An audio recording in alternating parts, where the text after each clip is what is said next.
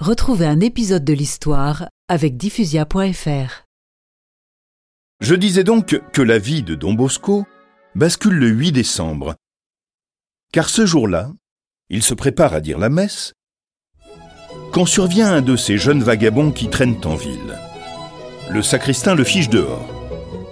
Mais dès qu'il tourne le dos, l'enfant s'introduit à nouveau dans la sacristie. Graine de vaurien, te voilà encore? Vas-tu déguerpir et cesser d'ennuyer Don Bosco? Laissez mon ami, il n'a pas l'air bien dangereux, ce petit. Il n'est pas dangereux, non, mais il est sale comme un peigne dans une poubelle. Viens ici, mon garçon. Comment t'appelles-tu?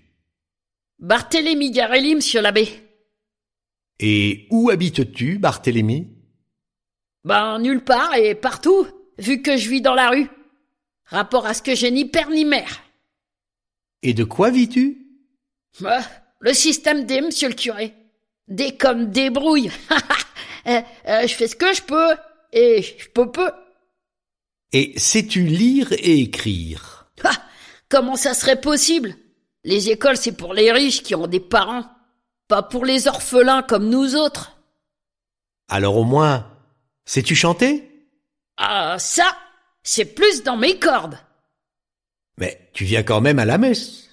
Oui, tous les dimanches, monsieur l'abbé. Euh, Enfin, presque tous les dimanches. C'est pour ça que je suis là. Je voulais vous voir de plus près.